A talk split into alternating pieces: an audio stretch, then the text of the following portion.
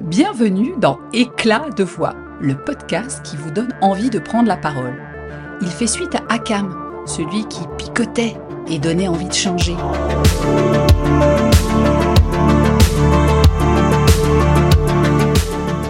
Éclat de voix s'inscrit dans cette même mouvance qui consiste à sortir du cadre et voir les choses autrement. Je suis Anne-Claire Delval, le fameux hack de Akam. Je vous embarque dans le monde de la communication et l'expression de soi. Non, non, non, pas celle bien léchée, standardisée et lisse de la bienséance ou du politiquement devenu publiquement correct. Non, non, non, pas celle de la rage qui crie sa colère sans mesure, enflammée et sans filtre, non. Celle du cœur, des convictions, du vrai avec un grand V. Prendre la parole, oser s'affirmer, porter haut son projet, son entreprise, ses espoirs, est à la portée de tous. Et vous êtes au bon endroit pour le découvrir. Vous avez trouvé le podcast qui non seulement va vous y aider, mais va vous proposer de venir le tester au micro. Éclat de voix est conçu comme un terrain de jeu et d'exploration. D'un côté, je vous livre des astuces, des tuyaux pour vous lancer, pour vous préparer, construire votre message. Et de l'autre, je vous invite à venir parler. On nous serine sans cesse Learning by Doing. Alors, let's go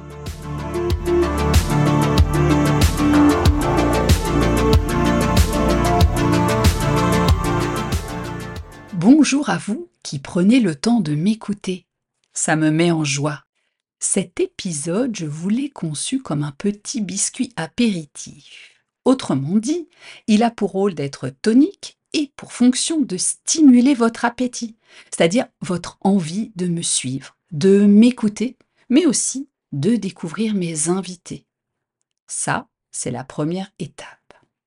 Ensuite, j'ai envie de vous donner envie. Oh Johnny, sors de ce corps de prendre enfin cette fameuse parole, de vous l'approprier, de vous sentir à l'aise quand vient le moment de vous exprimer. Que vous puissiez dire qui vous êtes, ce qui compte pour vous, défendre votre projet ou vos idées avec légèreté et sérieux à la fois. Pourquoi éclat de voix? J'ai longtemps hésité entre le X et le E, parce que sur ce coup-là, le français a une chouette homonymie et je pense que les deux sont intimement liés. Le X l'a remporté probablement par facilité, pour vous comme pour moi, mais rien ne dit que la voyenne ne le détrônera pas un jour. Éclat parce que j'aime ce mot, ce substantif, pour faire chic. Ce mot qui a donc multiples entrées, et voici celles qui ont retenu mon attention dans le dictionnaire universel de Furtière de 1690. Éclat se dit du bruit qui s'entend, quand quelque chose se brise ou crève. Se dit aussi de tout autre grand bruit subi et surprenant. Surprenant, ça je kiffe. Éclat se dit aussi des choses vives et hautes en couleur. Éclat se dit figurément en choses morales. Exemple. Ce seigneur a toujours paru à la cour avec un grand éclat. Et on dit aussi qu'une affaire a fait beaucoup d'éclat. Oui, j'ai envie pour vous, comme pour moi, que ce podcast soit pétillant, sans langue de bois, joyeux, qui reflète mes mais aussi vos prises de position.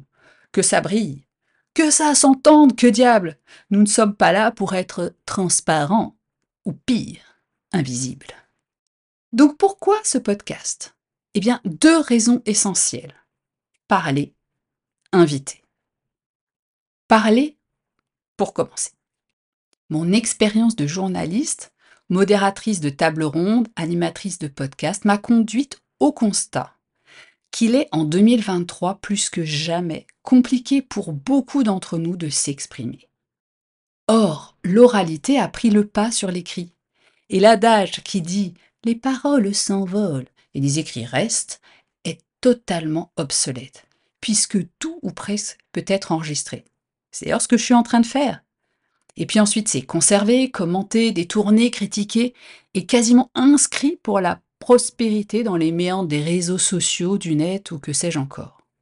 J'ai ressenti et je continue de ressentir vraiment les inquiétudes, les difficultés à s'exposer de ceux que je présente, que j'interviewe, que je rencontre en diverses circonstances d'ailleurs aussi bien professionnelles que personnelles. Qu'ils soient dans ma disette, plus jeunes, entrepreneurs, sportifs, managers, techniciens, coachs, si si, directeurs, profs, eh ben oui, si, même si ça peut paraître incroyable, ils mesurent tous leurs propos, restent prudents, frileux même et s'autorisent peu à parler franc. Finalement, leurs propos sont souvent bien plus pertinents off qu'au micro ou que ce qui est retranscrit. Dans le cadre privé, c'est comme s'il n'y avait plus de place pour l'échange sincère. Or, le monde actuel a besoin de sens et de mots pour étayer ce sens. Tout se transforme constamment, à la vitesse de l'éclair. Et dans ce contexte, la qualité, mais aussi l'intensité de la communication va donner des repères, des clés de compréhension qui peuvent ensuite être partagées entre tous. Et puis, franchement, nous avons besoin d'aspérité, de relief, de profondeur, parce que le dialogue aujourd'hui est menacé. Parce que l'information est souvent biaisée par des intérêts économiques, personnels, politiques. Parce qu'on ne cesse de nous parler de nos émotions, mais si elles pouvaient ne pas trop transparaître, ça arrangerait quand même bien tout le monde. Parce qu'on nous prône l'authenticité, mais mieux vaut adhérer au courant collectif éviter les vagues, les conflits, les secousses, au risque justement d'être pointé du doigt.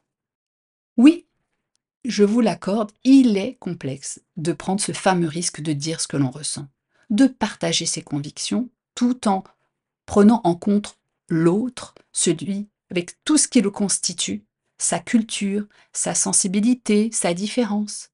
Et comme le souligne Arnaud Rioux, qui est un enseignant spirituel, un auteur, un conférencier, c'est un art que de se libérer de la peur de dire une connerie, de se tromper, de choquer, de surprendre, de décevoir aussi, ou de faire mal en partageant le fond de sa pensée. C'est un art de trouver les mots justes pour exprimer son expérience intime. Cet exercice est délicat au quotidien, dans notre métier, dans notre couple, avec nos enfants. Mais alors, si en plus le sujet est sensible, aujourd'hui, deux options, soit la foire d'empoigne, soit le mutisme. Comme si, entre blanc et noir, il n'y avait plus de gris. J'aimais bien, moi, la chanson de Jean-Jacques Goldman entre gris clair et gris foncé qui disait déjà Décolorer les messages du ciel, les évidences des teintes au soleil, faner le rouge sang des enfers, l'Éden un peu moins pur, un peu moins clair. cet album a bercé mes années ado, mon 1987, comme dirait Calogero. J'avais déjà à l'époque cette conscience de l'importance de confronter nos idées, de célébrer les couleurs du monde et nos diversités. Mais oui, c'est vrai, quand on s'adresse en plus à un public qu'on ne connaît pas vraiment, parce que là, je parle, mais au fond, je ne sais pas qui m'écoute. Ça peut paraître vertigineux ou très inconfortable. Pourquoi? Eh bien parce que nous perdons ce fameux contrôle. Que vont-ils penser? Est-ce que je vais être bien comprise? Est-ce qu'ils vont m'aimer? Est-ce qu'ils vont aimer? Est-ce que j'en dis assez? Trop? Est-ce qu'on va me le reprocher? Toutes ces questions au nom de cette illusion que nous pouvons tout contrôler. Alors, je vous mets au défi de contrôler le temps qu'il fera ou le temps de digestion de la pomme que vous venez d'avaler. Faisons la paix avec ça. Nous ne pouvons pas contrôler. Et oui, nous avons bien la responsabilité de l'émetteur que nous sommes, mais pas celle du récepteur et de la manière dont il va accueillir le message que nous délivrons. C'est tout cela que nous allons explorer ensemble au fil des épisodes les questionnements, les craintes, les retenues, les prises de position aussi, et puis comment vous réapproprier la joie de partager vos émotions, la capacité à débattre sans se crêper chignon, le plaisir d'un message engagé qui vous reflète, l'envie toute simple de renouer le contact humain tellement précieux. Parce qu'effectivement, il ne s'agit pas de cantonner la prise de parole à une conférence, une interview ou un pitch, mais bien de l'élargir à l'expression de soi, qui ne peut venir, si on veut toucher son auditoire, que mais du cœur, bien sûr. Alors, nuançons un petit peu. Évidemment, la majorité d'entre nous a la chance d'être doté de cette fonction langage depuis sa naissance. Mais prendre la parole est bel et bien un acte volontaire, qui peut effectivement demander de l'apprentissage ou de l'entraînement, comme pour une pratique sportive. J'en profite pour vous chuchoter, si vous ne le savez pas, que je suis une cycliste invétérée mais récente. Égal, on peut se lancer à tout âge pour pédaler comme je le fais, et c'est idem pour la prise de parole. Je pratique aussi du yoga, qui tempère à la fois les excès du pédalage et ceux des petits vélos dans ma tête. Parce que tout, tout est une question de juste, d'équilibre, de bien, comme lorsque nous délivrons un message. Autant un discours monocorde et soporifique, autant quelqu'un qui le débite à toute allure est épuisant parce qu'on ne suit rien. Il est bon de moduler, de donner du rythme, d'accélérer et parfois marquer des pauses. Comme dans la vie. Si donc vous vous donniez la permission, le courage de passer par la case imparfait, vous pensez pas que prendre la parole serait beaucoup plus simple? Vous avez quelque chose à communiquer? Allez-y Le monde attend que vous preniez position, que vous défendiez votre business, que vous soyez vous. Pas besoin de discours alambiqués, de technologie parfaite, ni de cadre idéal. Non, non, non, lancez-vous, comme ça, sans raison autre que celle de porter votre voix.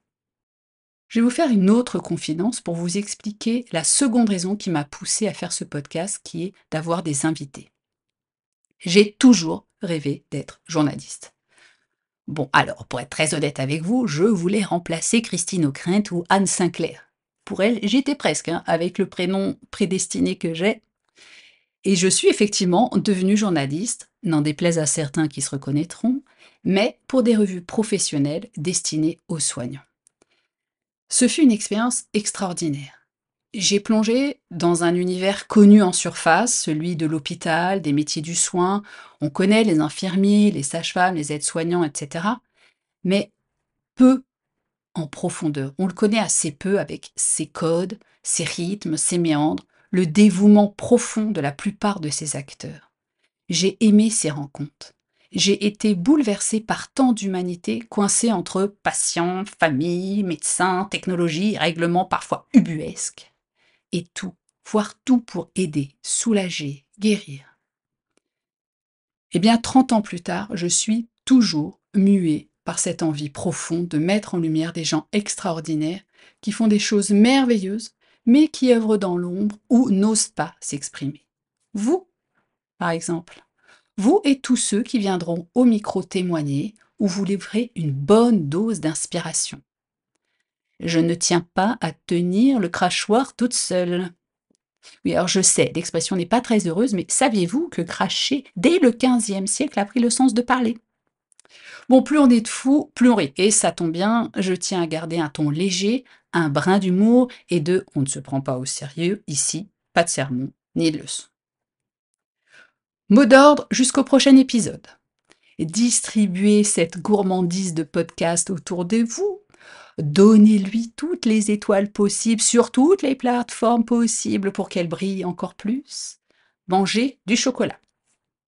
Oui, je sais, l'été arrive, Pâques a probablement laissé traîner quelques restes d'œufs, de cloches ou de lapins, mais moi, je vous parle du vrai, hein, celui à plus de 80%, j'ai même découvert récemment 100% et certains sont vraiment excellents. J'en ferai la pub, hein. dès que les producteurs ou les revendeurs me sponsoriseront. D'ailleurs, si vous en connaissez, faites passer le message, ça sera une très bonne excuse pour vous entraîner à prendre la parole. Allez, Salut là, comme disent nos amis québécois, et rendez-vous très vite pour l'épisode numéro 1.